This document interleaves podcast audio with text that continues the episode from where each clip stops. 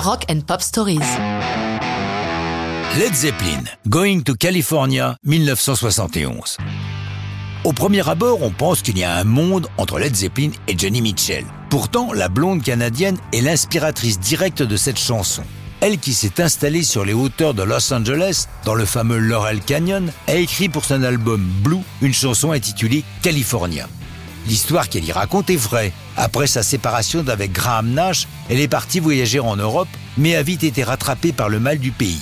Jimmy Page et Robert Plant sont tous deux fascinés par l'écriture de Johnny Mitchell et leur Going to California marche sur ses traces, même si le héros de leur histoire fait une démarche un peu inverse, quittant une relation ratée pour voyager vers la Californie afin d'y trouver un nouveau sens à sa vie. L'admiration artistique des deux Anglais pour Johnny Mitchell transparaît dans les paroles de leurs chansons, puisqu'ils y décrivent une fille qui lui ressemble de très près, With love in her eyes and flowers in her hair, et plus loin, They say she plays guitar and cries and sings. L'aspect introspectif de Going to California et sa douceur sont influencés par le lieu dans lequel ils travaillent, le Headley Grange, ancien hospice solitaire dans la campagne anglaise. Ils ne seront d'ailleurs pas le seul groupe fameux à venir y travailler.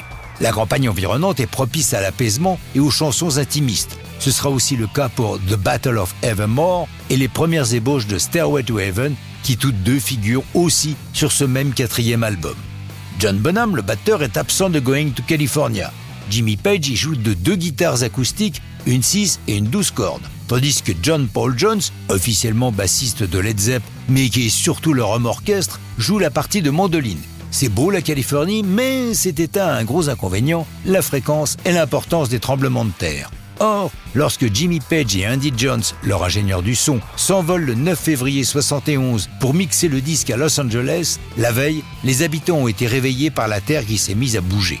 Page flippe un peu, d'autant qu'il y a dans le texte la phrase The mountains and the canyon start to tremble and shake. Du coup, histoire de ne pas leur porter la poisse, ils décident de mixer Going to California en dernier, on n'est jamais trop prudent.